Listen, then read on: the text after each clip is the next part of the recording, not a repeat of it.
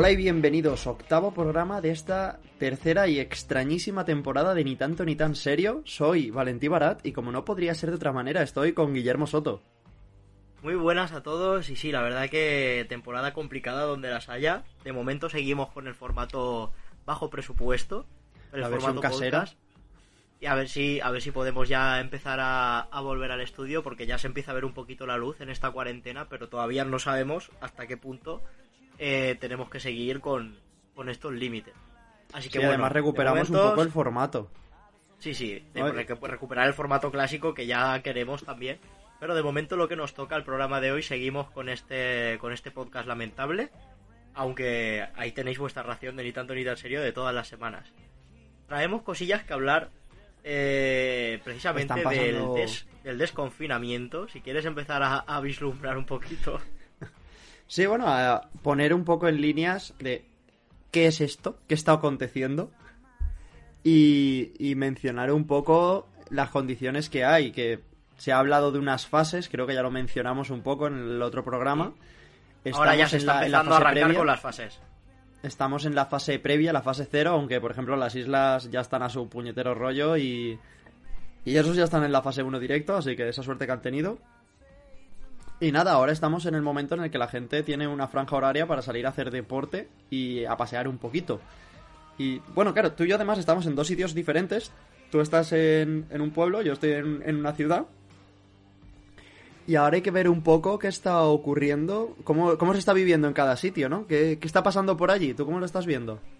Pues yo de momento eh, no voy a, no vamos a, no se nos va a calentar la boca como en el programa anterior. vamos a mantener. Hay que, el hay que pedir perdones, so- sobre todo creo que yo, que es el que más eh, le pudo la ira y el ansia.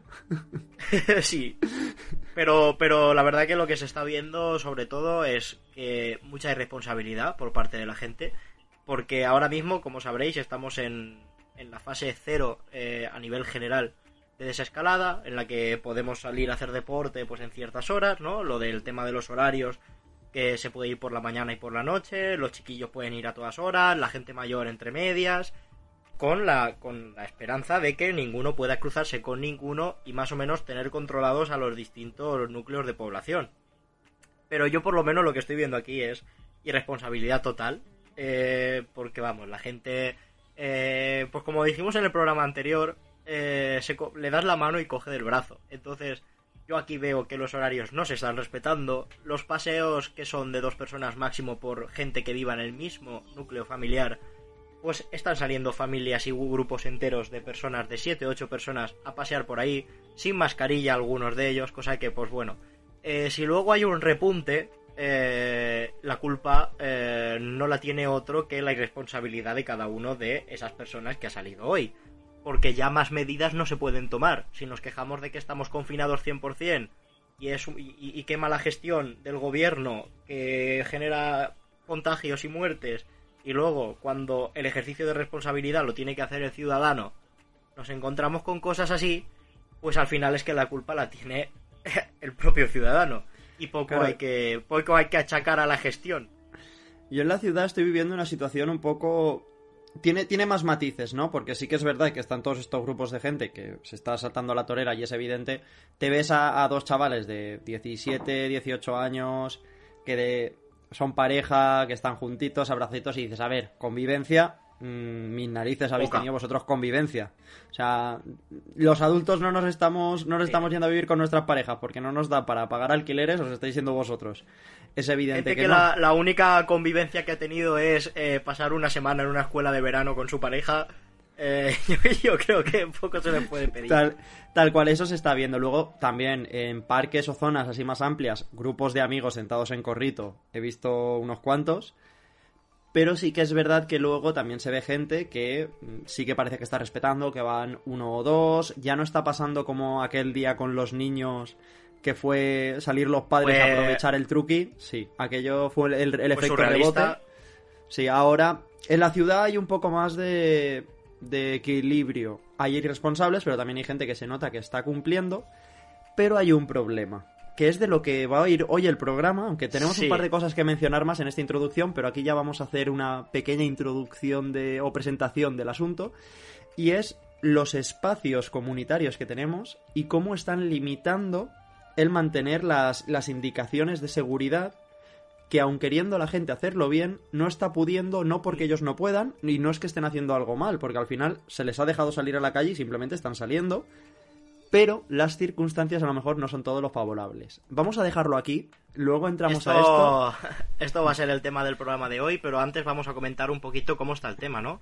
Pues como Eh, sabéis, sí, fase de desescalada porque- total y ahora mismo esperando a ver si se prorroga esto del estado de alarma, porque recordemos que el estado de alarma es un estado excepcional en el que se le permite al gobierno limitar ciertos derechos fundamentales, como está ocurriendo ahora la pues la libertad de circulación, eh, todo esto, ¿no? El poder El salir derecho a la de calle las reunión. que queramos, derecho de reunión con otras personas, todo esto se limita precisamente porque existe un estado de alarma excepcional contemplado en la Constitución que permite realizarlo.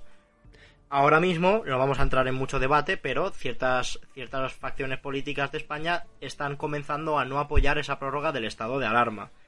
Eh, a pesar de que esto, a pesar de que el estado de alarma ya, pues sí, se está alargando y al final la cuarentena cansa y demás, se ha demostrado con cifras que el confinamiento es la única manera, sin tener una vacuna, de frenar una expansión vírica.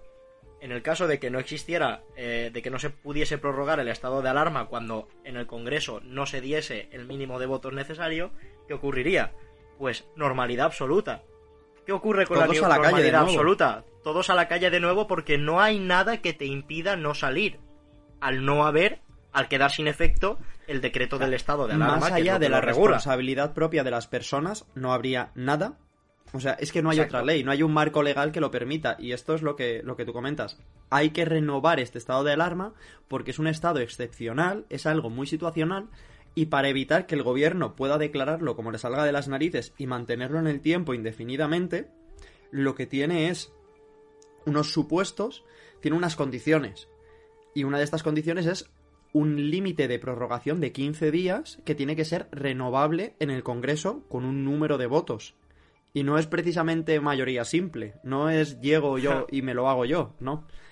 Aquí entonces lo que está pasando es que, bueno, pues hay que trabajar, hay que ponerse de acuerdo las formaciones políticas y ya empezamos a ver ciertos movimientos mm, un poco irresponsables que pueden ir derivados por buscar un, un interés político más allá del bienestar, que esperemos que, que sean simplemente para ejercer oposición, asustar un poco y conseguir abrir el diálogo, que también puede ser. Y, y que esto se mantenga. Esperemos que.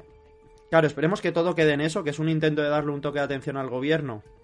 Y decir, oye, vamos a negociar y hablar ciertas cosas y. Porque la otra opción, que es eh, terminar el estado de alarma y que la gente pueda volver a salir a las calles. Y normalidad, no nueva normalidad. Claro, Sería la normalidad. normalidad de toda la vida. Va, va a recaer en que los negocios quieran hacer las cosas como correspondan, que muchas veces a lo mejor el, nego- el- el comerciante quiere hacerlo bien, pero si no hay unas indicaciones tampoco sabe bien cómo hacerlo. Hay mucha gente que ves que hacen cosas que creen que están bien y por ejemplo la contaminación cruzada está ocurriendo enormemente. A mí me pasaba antes al Mercadona cuando iba que dejaban el dinero, tú lo tenías que dejar sobre la bandeja y ellos lo cogían. Y eso es muchísimo... Y luego el cambio igual. Y eso tiene mucho más peligro que simplemente darlo en la mano mientras los dos lleváis guantes. ¿Por qué? Por la contaminación cruzada. Tanto el dinero como la bandeja en algún momento se pueden contaminar. Con lo cual, y el que va detrás lo coge todo. efectivamente, ahí está, eh, eh, lo, tras- lo transferimos. Mm, Entonces, no siempre lo que nos parece la mejor idea es la mejor idea. Por eso es Así importante que, hayan por- unas indicaciones. Por, por ir cerrando este tema, eh, simplemente es eso, comentar que cada vez se pone, peligra más la prórroga del estado de alarma y de no hacerla, efectivamente no habría ninguna medida legal para limitar derechos en una, en una normalidad. Entonces volveríamos a, a- a la vida normal y el gobierno no tendría ningún derecho a limitar a derechos, vaya la redundancia, de los ciudadanos. Con todo lo que Sí. eso podría conllevar, es decir, Y también todos a la calle y todas las- las medidas excepcionales que se han tomado a nivel económico, a nivel de empresas, eh, el- el- la suspensión de pagos de hipotecas y demás, todo esto que se ha aplicado precisamente por tener un estado excepcional, también peligraría. Así que, eh, en un ejercicio de responsabilidad política, eh, quizá la oposición lo que debería hacer ahora mismo es intentar que esto pase con el mínimo número de impacto, tanto de personas y víctimas como económico posible. Y luego, cuando haya que pedir responsabilidades, que por supuesto las habrá, entonces una vez agua pasada ya podremos pedirlas. Esto es simplemente lo que teníamos que comentar respecto a cómo está el, cómo está panorama. ahora mismo. igual, mm, un punto que sería muy importante, que no ha pasado, yo creo que se tenía que haber hecho desde el principio, no sé qué opinarás, pero en el momento en el que se, se instaura el estado de alarma por una cuestión pandémica, yo considero que lo que tenía que haber hecho el gobierno, aparte de esta mesa y este grupo de expertos que, que habilitó y de reunirse los ministros, se tenía que mínimo un representante de cada formación política haber reunido también en estas mesas de planificación. O sea, ahora ya no es un momento de gobierno y oposición, de quién está en el poder y quién no. Es un momento en el que todos tenemos que remar en la misma dirección y creo que hubiera sido muy interesante habilitar una mesa de diálogo de todas las formaciones políticas para trabajar en conjunto, que no se ha hecho y que creo que sería el momento, y más ahora en el que precisamente por esto que dicen que no se sienten escuchados, se está poniendo en peligro la mesa, eh, bueno, la mesa no, se está poniendo en peligro la, la, prórroga, la prórroga del estado de alarma, creo que sería interesante abrir la opción a una mesa de diálogo en la cual haya un representante de cada formación y se pueda eh, entenderse mejor. Eh, creo que sería un gesto político interesante. No estaría mal ver un poquito de diálogo, que hace mucho tiempo que, se ha convertido un poco en un circo. Y sobre todo que ahí estuviera el equipo de expertos para que los políticos de todas las formaciones, no solo el gobierno, el gobierno es quien tiene contacto con, el grupo de expertos, las otras formaciones no. Si un representante de cada formación política pudiera escuchar y hablar, presentar sus ideas al grupo de expertos, podría tener un, un feedback de si lo que está proponiendo es coherente. A lo mejor el grupo de expertos dice, oye, pues eso que está diciendo, así no, pero de esta manera sí y podría haber ahí un, un toma y daca muy interesante que también ayudaría a que nuestra política mejorara abriendo el espacio a salir un poco de ese de mm, derecha izquierda eh, si tú dices sí yo digo no y avanzar más a un estado democrático en el que tenemos ideas mm, diferentes pero tenemos puntos en comunes el objetivo final es que toda España siga adelante yo creo que mejoraría tanto la situación actual como un futuro político en el que estemos más dados a entendernos, ¿no? Y bueno, Sería un ejercicio bastante, bastante curioso de ver, desde luego. Estaría muy interesante. Siguiendo, sí. vamos a. Sí, que traías una cosa interesante, ¿no? Sí, vamos a comentar antes de entrar en el contenido del programa, cerrando el tema de los bulos del programa anterior. Una precisamente un bulo que se ha extendido bastante por redes sociales y, que ha calado, vamos, al 100%, vaya, hasta que, no, hasta que no lo contrastas tú, sigues pensando que eso es cierto. Y es que, eh, como sabréis, eh, los pueblos de menos de 5.000 habitantes están exentos de esas franjas horarias para hacer deporte. Y cada uno puede salir a la hora que le salga, básicamente, del papo. ¿Qué ha ocurrido? Que en un pueblo de Galicia, eh, los habitantes que estaban censados en el pueblo eran 5.001. Por lo tanto, por ese uno de más, estaban, tenían que aplicar los, los límites horarios que en los pueblos grandes se deben aplicar. Y eh, esta noticia fue dada por el periódico La Voz de Galicia y empezó a rodar por redes sociales la noticia de que una persona eh, de ese pueblo moría en extrañas circunstancias y que por lo tanto al, morir una persona el pueblo quedaba exento de las limitaciones horarias que imponía el Estado. Eh, al final ha acabado siendo un bulo, pero estaba tan bien hecho, tan sumamente cuidado y encima sacado además unos días después de la primera noticia, o sea, todo fue tan perfecto que realmente hay gente a día de hoy que sigue comentando la noticia después de varios días como anécdota de, Buah, en un pueblo de Galicia se han cargado a uno en extrañas circunstancias para poder salir a la calle, cuando es totalmente falso, pero a día de hoy está tan Tuvimos que investigarlo. sí, sí, está tan Esto tuvimos que, investigar y chequear bastante, sí, sí. Y al final ha acabado siendo un bulo de los que calan, eh, pero hasta la, hasta la médula, vaya. Hasta la médula. Eh, yo me reí mucho cuando, cuando dimos con la noticia porque estábamos en ese punto de esperamos que no sea real, pero tiene pero lo peor es que podría ocurrir. tiene su punto de gracia ver a un pueblo que por no querer ser confinado se carguen a un hombre. Tú imagínate, imagínate la reunión de, todos, todos en la plaza del pueblo con que no antorchas. pero todos en la plaza del pueblo debatiendo a ver a quién se cargan. Claro, es como en la película de Frankenstein cuando se juntan todos para ir a quemarle el molino, para cargárselo porque se ha cargado a la niña. Pues esto sería igual, en plan de, bueno, aquí eh, cada uno quiere salir cuando le salga de, de los mismísimos. Así que eh, al que peor os caiga entre todos lo votamos, vamos y le damos garrote. Tal cual. Pues nada, Pero esto bueno, era la al noticia. final es todo falso. No sabemos si ha muerto alguien más en ese pueblo por ahora, pero esperemos que siga, que siga así. Y bueno, Vamos a Uh, vamos una al cosa curiosa. ya del programa si quieres, si quieres ir empezando, porque tenemos ahora mismo vamos por 15 minutitos. sí, claro. Como vivimos en este estado excepcional dentro del propio programa en el que no tenemos ni ráfagas ni secciones, que esto es súper casero todo, ya es, es como mucho más extraño dar paso a las cosas, pero bueno, ¿de qué os venimos a hablar? Mm, Ya os hemos hecho un prefacio de los espacios en los que vivimos y cómo eso afecta a, nuestras circunstancias y nuestro comportamiento. Una vez, en alguna de las temporadas de Ni tanto ni tan serio, creo que en la segunda, ya tuvimos esta conversación y este diálogo hablando de la delincuencia y de la delincuencia ambiental, además. De cómo la forma en la que están construidas las ciudades favorecen a la comisión o a la, o a la prevención de, del- de delitos. Y eh, es, esto que está pasando rescata un poco todo este diálogo porque es lo que siempre decimos. En la criminología todo está relacionado. La forma que tenemos las personas de vivir y cómo las cosas nos hacen vivir, que esto es muy importante, afecta a la criminalidad. ¿Y qué es lo que... factores a tener bastante, bastante en cuenta eh, en ciertas tipologías delictivas, de hecho. ¿Qué es lo que está ocurriendo? Se están solapando dos cosas. Por un lado, la irresponsabilidad de, de algunas personas y por otro lado, la falta de espacios para hacer vida. Que esto es lo que yo intentaba comentar. En las ciudades hay gente que está intentando respetar, pero claro, cuando tú tienes una calle que la acera no tiene ni más de dos metros y salís los ocho del barrio a pasear, ¿cómo haces para respetar la distancia de seguridad y no cruzarte? Si tú tienes los parques prácticamente inhabilitados y no hay un espacio, que ahora todo esto lo desgranaré, no hay un espacio de ocio más allá de ir al parque, ¿cómo diablos haces para no ir todos a los tres mismos parques que son los únicos en los que puedes estar?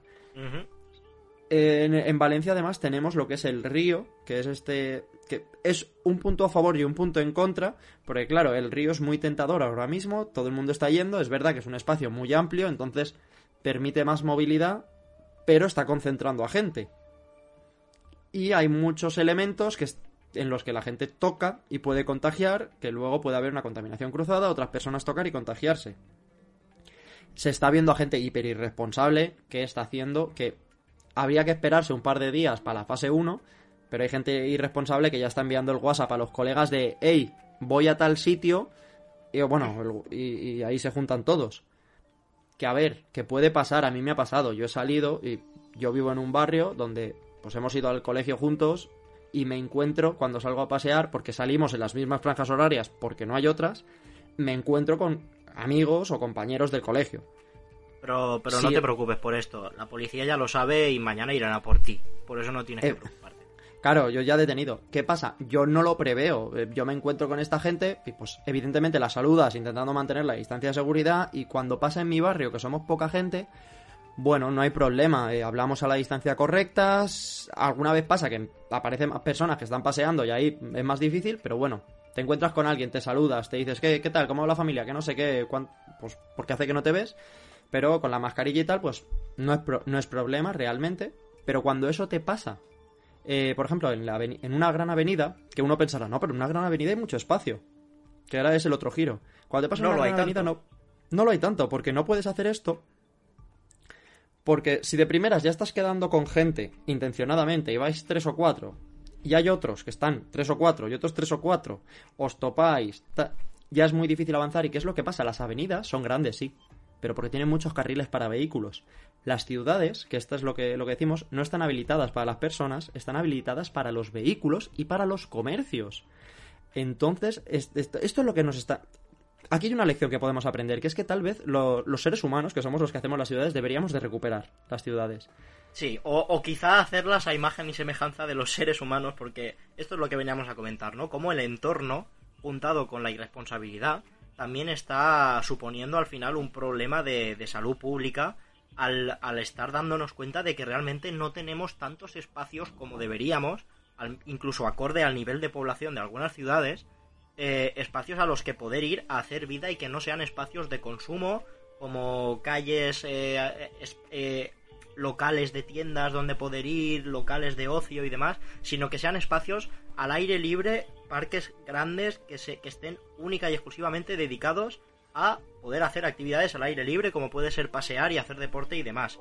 Las grandes ciudades tienen la suerte de, la mayoría, tener algunos de ellos, o avenidas con zonas peatonales en, en el medio, pero esto ya forma parte de esquemas de construcción más actuales. Anteriormente las avenidas eran dos aceras y como tú has comentado, entre medias carriles para vehículos. Lo de poner un parque entre medias de una gran avenida, eso es una construcción que se está realizando más de cara a, las construcciones más nuevas. Entonces, ¿qué es lo que está ocurriendo ahora? ¿Qué es lo que te queríamos hablar? El propio entorno ahora mismo está jugando en contra de este problema de salud pública que estamos teniendo. Y por ejemplo, uno de los ejemplos es en el entorno donde vivo yo, eh, son pueblos dormitorio en los que la única finalidad de la construcción ha sido siempre eh, fincas de pisos. Las aceras son cortas y son bastante pequeñas, las calles son en su amplia mayoría para la circulación de vehículos y realmente lo que son parques hay pocos y de hecho aquí estamos viviendo un problema que es que hay una ruta bastante famosa que es por donde la gente sale a correr y esa ruta tiene de ancho 2 metros, es un carril bici que tiene 2 metros de ancho y a las 7 o 8 de la tarde ir ahí es más peligroso que ir a comprar al Mercadona todos los días. Básicamente porque hay un nivel de gente mucho mayor que no están llevando mascarilla, que están segregando ciertas sustancias a la hora de hacer deporte, están expulsando eh, saliva, están jadeando por salir corriendo, no llevan mascarilla porque la gente que sale a hacer deporte no lleva mascarilla para no morir ahogada, obviamente, pero, pero se está juntando un nivel de gente ahí que está eh, siendo que eso pueda ser un foco de contagio. Y eso se traslada también a las grandes ciudades. ¿Tienen parques? Sí, pero estos parques están bastante polarizados en la ciudad. O sea, no los tenemos. No hay un mínimo de parques por, por número de habitantes o por barrio. Normalmente tienen grandes parques situados a las zonas de la ciudad que son los que están ahora mismo concentrando a la gente porque todo el mundo quiere ir ahí. Sea en Valencia, pues el río, el parque de cabecera y demás. Claro, si a esto le sumamos que encima la gente va sin mascarillas y demás, aquí estamos teniendo una combinación brutal para que la gente asintomática, por ejemplo, que en principio no sabe que está infectada, salga a correr y hacer deporte a esos parques donde se está acumulando mucha gente, pueda ser un foco de contagio y que de aquí a unos días veamos que precisamente por esas aglomeraciones en los parques que son tan escasos, pues pueda pegar un rebrote esto y, y, tengamos que volver a echar el freno otra vez a la y, desescalada. Y otra cosa que pasa, y es que claro, si tú tienes lo, lo, que comentas, unos grandes parques pero que están en X puntos, y tú tienes una directiva que te dice que te puedes alejar hasta un kilómetro, ¿qué es lo que pasa? Eh, ¿Cuánta gente se está desplazando mucho más de la distancia de seguridad estipulada de ese kilómetro para poder ir a un parque? Más que nada por no salir a... ¿Qué es lo que decimos? La ciudad está construida y hay que empezar a darse cuenta enfocada al comercio. Enfocada a que los locales sean bares, que los locales sean tiendas. No hay ninguna oferta de ocio prácticamente gratuita. ¿Qué es lo que ocurre? Si yo salgo a la calle para pasear eh, por delante de locales cerrados, me doy tres vueltas andando ya a mi casa, después de un confinamiento la gente no quiere eso, la gente lo que quiere es tener un poco de mínimo de contacto más allá de eh, acera. Entonces, ¿qué es lo que está haciendo la gente? Yo aquí no entro a si está bien o está mal, estoy simplemente haciendo un análisis. La gente dice, vale, pues me voy al parque, al parque grande, abierto, porque hay parques que están clausurados, cerrado, más cercano. Claro, entonces me voy, me voy al más cercano permisible. ¿Qué es lo que pasa? Está a 3 kilómetros de mi casa. Vale, pues allá que voy. La gente se hace ese recorrido y ya nuestro rango de acción se dispersa, lo cual implica que el rango en el que podemos ir contagiando en caso de ser asintomáticos es mucho mayor. O en el caso de que nos contagiemos allí al volver, estamos ampliando las distancias, el, ra el, rango de acción de la enfermedad lo estamos ampliando por el hecho de que no tenemos espacios cercanos a los que acudir. Que además, si hubiera más espacios cercanos, permitiría des des desaglutinar los pocos que hay. Que esa hecho, es otra. Te, hecho. te, tienes que ir a tomar por saco y encima concentrarte con un montón de gente que está yendo a ese. Exacto. De hecho, lo que se está, lo que alguna vez se ha visto, por ejemplo, en el ensanche de Barcelona, si no recuerdo mal, todos los edificios, como podemos ver, el, ensanche de Barcelona es tipo Nueva York, son cuadrículas completas, eh, o sea, el, digamos la arquitectura de allí eh, y la estrategia de construcción son cuadrículas completas formadas por calles y grandes bloques de edificios con la intención de hacer espacios verdes en el interior de los edificios, que sean abiertos al público. O sea, es la forma de aprovechar esos espacios interiores de edificios para dar una oferta ¿no? de, de, zonas abiertas un poco más grandes. Y vemos que ese tipo de arquitectura, de haberse convertido en un estándar hace unos cuantos años, ahora mismo nos estaría dando bastante más libertad. De hecho, en Valencia es una de las ciudades en las que hay algún edificio que tiene esos espacios interiores, alguno, muy, muy contado y muy... hay uno muy famoso que, de hecho yo vivo enfrente, que es la Finca Roja. La Finca Roja es, es una, la zona interior, es un gran patio para la gente que nunca haya entrado. Dentro tiene un gran espacio que es toda la zona interna de, esa, de la manzana. Eh, yo alguna vez he estado vemos, que viven allí se hace, se hace bastante poco y como decíamos lo mismo, como decíamos antes, el tipo de arquitectura que conlleva en sus mínimos el, establecer parques o espacios abiertos y espacios verdes es una arquitectura que solamente se puede ver en las zonas nuevas de, edificación. Luego también eh, el tema de las aceras, que se ha comentado mucho, que hay muchos ayuntamientos que tienen previsto en sus presupuestos ya hacer una reforma de las aceras de los pueblos, por, precisamente porque en esta nueva normalidad vamos a tener que mantener o incluso de forma casi casi inconsciente se cree que vamos a, cambiar nuestros hábitos de vida, que nada va a volver a ser igual, al menos a, corto plazo, y que vamos a, distanciarnos del resto de la gente eh, bastante más de forma casi inconsciente. Y precisamente el tema de las aceras es una cosa, es una cosa que se tiene en cuenta. Al principio las aceras siempre han sido eh, muy pequeñas y luego conforme ha ido evolucionando para la gente con, problemas de movilidad, que tiene que, ir en silla de ruedas y demás, se establecieron unos estándares con, más espacio para permitir eh, la accesibilidad de estas personas a, cualquier sitio de la vía pública. Y ahora, sin embargo, se establece otro mínimo, que es que ahora sí o sí necesitamos un espacio mínimo para tener seguridad, para, para el tema de los contagios. Entonces ya se ha visto como bastantes ayuntamientos están valorando el hecho de reformar sus vías públicas y hacer zonas peatonales para el hecho de dar como una oferta un poco más grande de estos espacios abiertos, ¿no? Que al fin y al cabo de tenerlos nos permitiría distribuir a toda la gente que ahora está saliendo en masa de una forma más homogénea, ¿no? Alrededor de la ciudad, que no, que no hubiesen grandes concentraciones de personas y así paliar un poquito el hecho de que más de uno sea un irresponsable. Entonces lo que nos dan por un lado nos lo quitan por otro. Y también lo que decimos, ¿por qué lo estamos enlazando con, la criminología, no? Que dirá la gente, bueno, pues por un lado porque la salud pública es una cuestión que la criminología siempre ha trabajado. Y por otro lado porque, y ya lo hemos hablado tú y yo, eh, este tipo de espacios más amplios, más abiertos, que dan más espacio, más visibilidad, siempre y cuando estén bien iluminados, eh, permiten o dan un, una protección extra ante el delito. Eh, se delinque en calles estrechas y pequeñas o en parques que, estén muy ocultos, muy tapados, donde no, donde no hay visibilidad. Espacios verdes amplios como puede ser eh, el, el Parque Central que están montando ahora, aunque el Parque Central lo cierran, pero todavía no está terminado, brindan un espacio muy amplio en el que poder medianamente circular con, con seguridad. También depende de muchas otras cosas el río por la noche es una zona que la gente suele evitar.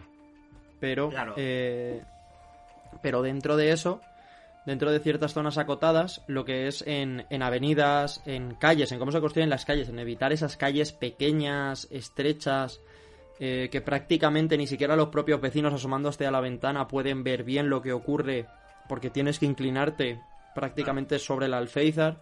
Todo esto Eso fomenta la ventana de oportunidad de la, del tipo de delincuencia de oportunidad que, hemos hablado alguna vez, que es, si nos si el entorno me permite que realizar el delito sea más fácil o me da facilidades para que no me pillen por esa falta de iluminación, falta de gente, falta de espacio y demás, pues se genera como un punto caliente, ¿no? Que va a generar, va a generar y va a aumentar que, este es un buen sitio, por ejemplo, para atracar a personas o cosas así. Así que y también porque es la importancia del entorno. Claro, pero también porque concentra las víctimas, es decir, si yo tengo una ciudad con calles estrechas, en algún momento va a pasar alguien por aquí, no va a poder huir, o va a pasar un grupo de personas porque la propia ciudad te fuerza. Si son zonas amplias, donde hay espacio, donde puedes moverte libremente, el hecho de que se vean arrinconados es más complicado, entonces les quita ventajas a los posibles delincuentes y además les transmite una sensación de inseguridad a ellos mismos porque se sienten expuestos. Entonces, esto por un lado, mm, en cuanto a lo que refiere a tipo de delincuencia más de robo y de asalto nocturno, ¿no? Que suele ser el problema. Luego, hablando del tema de los comercios, de cómo gestionamos los comercios, de la cantidad de comercio que tenemos. También el evitar el entrar a zonas. A ver, concentrar tanto comercio en calles, concentrar eh, tanta superficie, mm, pues eso, económica, también facilita que en cualquier momento puedan ocurrir y, y, es juega en contra de la seguridad, porque al final son demasiados comercios que no todos pueden tener el mismo nivel de seguridad y, y genera un desbalance. Se pueden crear espacios donde se habilite y es mucho más fácil tener una seguridad o bien privada o bien pública que, que, garantice que esos comercios estén más protegidos. Como pueden Eso ser es una cosa que, que, a partir de ahora podremos ver también, que cuando se empiecen a abrir eh, bares, restaurantes, tiendas de tiendas de ropa y demás, las grandes ciudades por lo general tienen su distrito comercial y sus calles principales en las que todo, absolutamente todo, está concentrado. Y siempre van a haber calles principales en las que van a haber mucha más aglomeración de gente. A pesar de que se tengan las medidas de seguridad necesarias que deberían requerirse como mínimo, por ejemplo, para entrar en una tienda que no pueda entrar nadie con guantes o con mascarilla. Creo que esto es lo mínimo que se debería exigir de aquí a por lo menos un corto plazo un de que aforo, acabe el año para y ver. Evidentemente, un aforo controlado y limitado. Eso Exacto. va a ser eh, clave. Sin embargo, el problema es, es, es el siguiente. Nosotros estamos controlando el aforo dentro de las tiendas pero si en una de las calles, por ejemplo, de Valencia o de Madrid, tenemos el 70% de las tiendas más importantes, por ejemplo, como puede ser la Gran Vía de Madrid o la calle Colón de Valencia, eh, el problema lo estamos aparentemente radicando dentro de la tienda, pero la concentración de personas en esa misma calle, que como decíamos, que tiene, tiene, unas aceras que no permiten eh, mantener el metro de distancia entre toda la persona que esté concentrada ahí, y solamente hay espacio para coches y no es zona peatonal, eh, dentro de la tienda, perfecto, sí, todos con su metro de seguridad y aforos controlados. Pero el problema lo tendremos fuera cuando nadie pueda respetar, porque no hay espacio para tanta gente, esos mínimos de seguridad que ahora las... parece que son la panacea.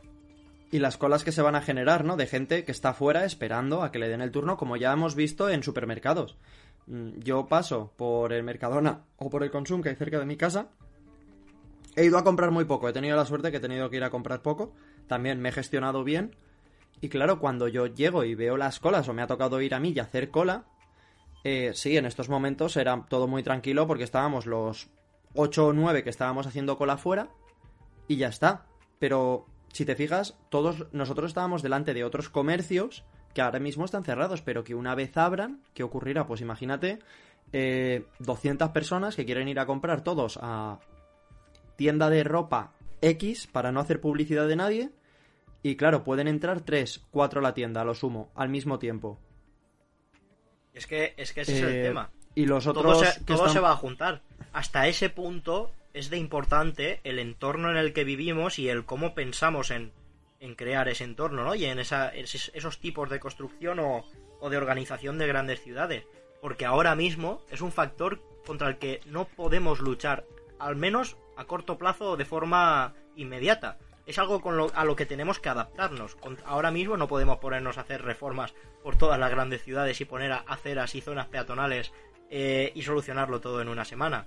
No, esto llegamos es un, tarde. Esto es un factor que ahora mismo juega, eh, o sea, el hecho de no, no haber establecido estos mínimos de generar zonas zonas abiertas, peatonales y, espacia, y, y muy espaciadas para, para los ciudadanos, ahora mismo está jugando en contra de la propia salud pública y de la seguridad pública en cuanto a, al tema de la pandemia. Porque es eso, o nos adaptamos o al menos a, a medio o largo plazo sí que se podría eh, hacer una inversión bastante grande, porque esto es otra. Aquí habría que gastarse pasta. Pero al menos se podría hacer una inversión para cambiar este tipo de, de planteamiento, ¿no? De las grandes ciudades. Y lo que yo pienso aparte es que, sin embargo, yo estoy yo de aquí al futuro eh, sería bastante normal ver eh, un cambio todavía más fuerte a la hora de construir eh, pues nuevas zonas ¿no? de residencia en las que veríamos pues aceras más grandes para, para tener más espacio, quizá más parques, avenidas con zonas peatonales por en medio de los carriles, cosas así. Yo creo que a la fuerza eh, esto que estamos viviendo puede eh, llevar a, mira, que, mira tú qué bien, una nueva normalidad ¿no? en el sector de, de la construcción.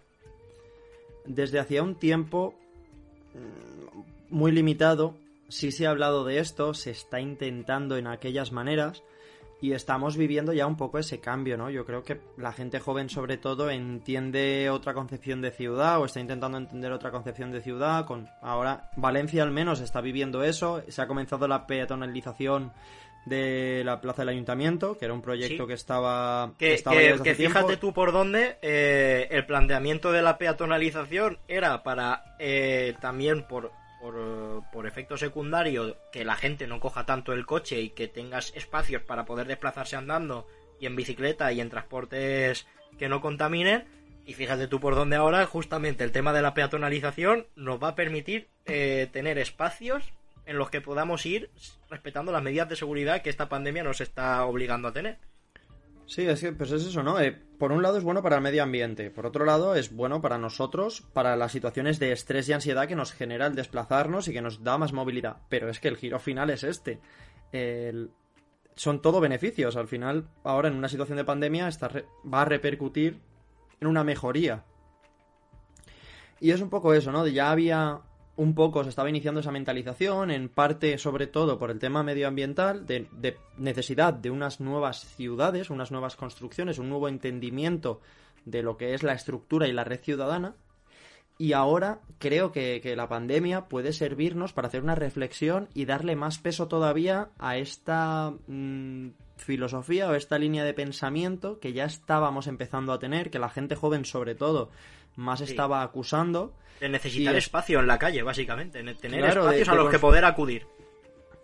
Sí, de tener unas zonas más verdes que ofrezcan actividades, aparte de, más allá de un parque para que te sientes, que ofrezcan un espacio donde hacer cosas, eh, también un traslado de, tanto comercio eh, y una movilización de esto mm, para evitar, por un lado, aglomeraciones, por otro lado, para devolver un poco la, calle a la gente y seguir en esta, en esta línea de trabajo y de situación que ya estamos viendo que tiene muchísimos beneficios para nosotros y que también nos puede ayudar a evitar unos problemas como es una pandemia mundial en el caso de que surja pues eso, un virus que desconocemos y para el que no tenemos vacuna. Era algo que hacía mucho tiempo que no le ocurría a la humanidad y ha pasado. Vivimos además en un mundo globalizado en el que esto no tarda 50 años en, en extenderse, esto tarda 4 o 5 meses.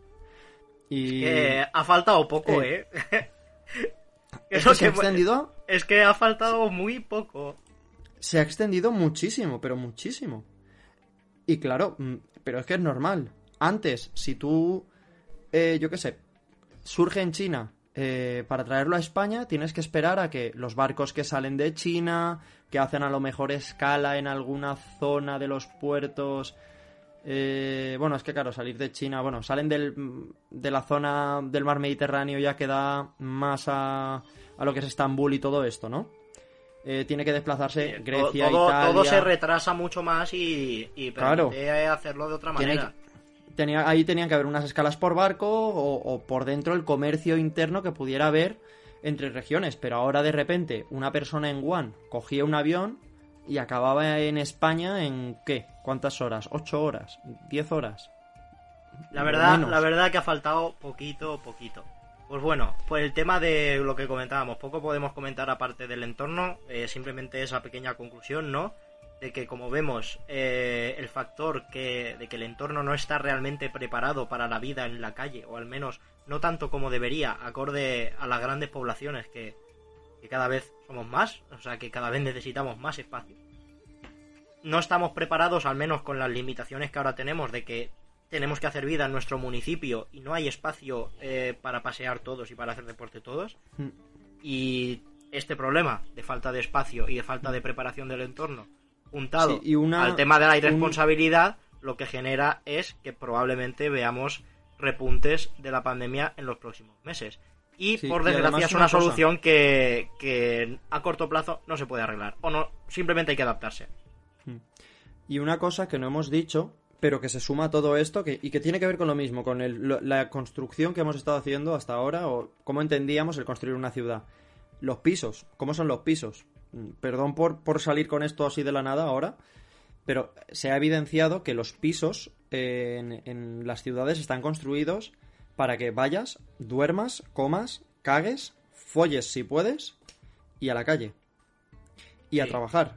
Mucha gente se ha visto bastante encerrada en su propia vivienda. Y eso repercute en lo otro que estamos diciendo, en que la gente se vea tan necesitada de salir a la calle. Entonces tenemos habitáculos que no son aptos para vivir más allá de la supervivencia y luego que te abocan a, a salir a la calle por necesidades humanas y luego una calle que tampoco está preparada para soportar a la gente, más allá de convertirse en unas vías de transporte, sobre todo en vehículo privado, hacia tu lugar de trabajo. ¿Con qué nos estamos encontrando? Con un mundo que hemos construido en torno al trabajo y a la economía. Y es verdad que ya estábamos generando, sobre todo en Europa, es, resuena esto de la conciliación, ¿no? De la conciliación entre trabajar y vivir. Que ya estamos entrando en ese mundo, en eso del primer mundo y el estado de bienestar de eh, vivimos para vivir y no vivimos para trabajar y trabajamos para poder vivir, pero no vivimos para trabajar. Entonces, madre mía, menudo trabalenguas he dicho en un minuto. Es- pido perdón a los No, espectadores. pero, vaya pero ha salido bien. ha. Sí, sí, si yo sabía lo que estaba diciendo. Ahora, le puedo haber reventado la cabeza a alguien como, est- como esté despistado. En resumen, bueno. no vivimos para trabajar, trabajamos para vivir. Exacto. Y, y esa es la cosa, ¿no? El, remarcar esa necesidad de empezar a construir que no solo hay que generar conciliación en el trabajo, también hay que generar una sociedad que permita esa conciliación, que podamos vivir en nuestras casas, salir a la calle y vivir en nuestras calles y disfrutar de nuestra ciudad y del mundo que nos rodea, que, que los seres humanos no hemos nacido para estar hacinados, hemos nacido para estar pues, por ahí, tener actividad, tener actividad física que además es lo mejor para, para, para vivir. Para vivir lo mejor es vivir. Ironías de la vida. y un poco eso, ¿no? Eh, que nos sirva para ese cambio de mentalidad. Tanto en cómo construimos nuestra ciudad como en cómo construimos nuestras propias viviendas y que se haga siempre pensando en las necesidades de las personas. Creo que, que de las pocas cosas Sí. buenas que, que hay que sacar, que, a ver, estamos en Ni tanto ni tan serio, ¿no? Que es un programa que directamente se dedica a, a la criminología, a la delincuencia, que es algo malo, y nos dedicamos a de ahí rascar siempre, sacar todo lo bueno que podemos, intentar hacer, hacer reír a la gente, enseñar a la gente y decir de, bueno, pues del crimen podemos aprender y mejorar, ¿no? Pues, pues aquí es un poco lo mismo, de, de una mala situación, ¿qué cosas buenas podemos sacarle? Que para las cosas malas ya las tenemos clarísimas. O sea, estamos todos los días con las más- noticias puestas. Más, más que claro, y ya lo hemos sufrido. Sin duda, yo creo que esto va a suponer un estándar a partir de ahora, por pura necesidad y precisamente porque eh, la huella de, esta pandemia va a durar muchos, muchos, muchos años. Así que poquito más podemos decir de, este factor entorno y de lo importante que es, eh, además ahora, con un problema de seguridad pública tan grande como el que tenemos. Recordar que tengáis mucho cuidadito cuando salgáis a la calle, por favor, seguid las recomendaciones de las autoridades y cuidaros mucho. Y nosotros nos vamos, porque ya poco podemos decir, nos vamos con una canción del grupo Fools y volvemos en un segundito.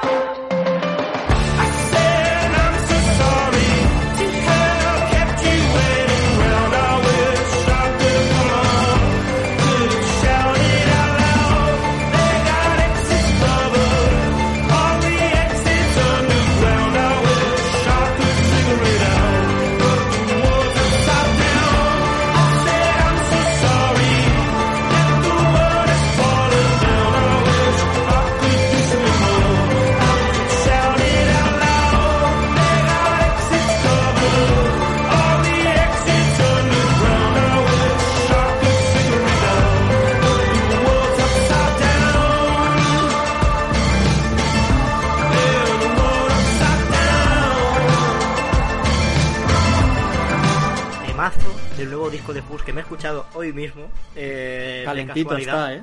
Me lo, me lo he escuchado hoy mismo, porque era un grupo que, que conocía ya de hace unos años, pero siempre había escuchado lo mismo y me ha dado por, por, por meterme en el álbum 2019. S- Sabes que es salido un grupo muy que bien tú y yo hemos visto en directo, ¿no?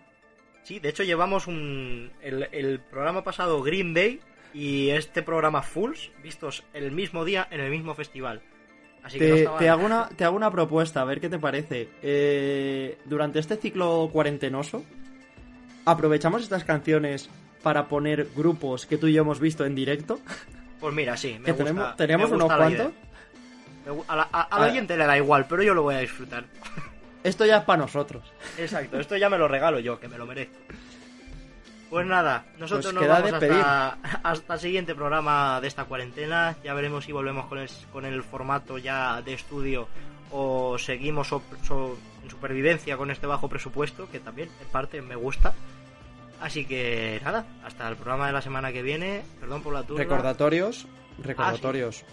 ¿Dónde nos pueden escuchar? Que tú y yo estamos muy de casa, pero la en gente... todas eh, en todas las principales plataformas estamos disponibles podéis buscar ni tanto ni tan serio en Spotify podéis buscarlo en iTunes podéis buscarlo en iBox vamos que, que hemos hecho papeleo y que tenemos el marketing bastante controlado la UPV Radio, que, que es la, que, la plataforma que nos acoge, aunque ahora no tengamos estudio, en la 102.5 FM, si sois de Valencia. Y luego, como siempre, estamos en Twitter, en eh, arroba NTNTS, o si busquáis ni tanto ni tan serio, también aparecemos, que eh, queremos tener actividad allí, aunque no se nos da muy bien. Siempre La hay, la hay. esto. últimamente sí la hay Poquito- Últimamente esta- estamos poniendo chistes, además. Estamos más cómicos en, en Twitter que aquí. sí la verdad que el confinamiento no, no da mucho pie ¿eh? es un poco lioso pero bueno hace lo que sea pues nada perdón por la turra y nos vemos la semana que viene Hasta luego.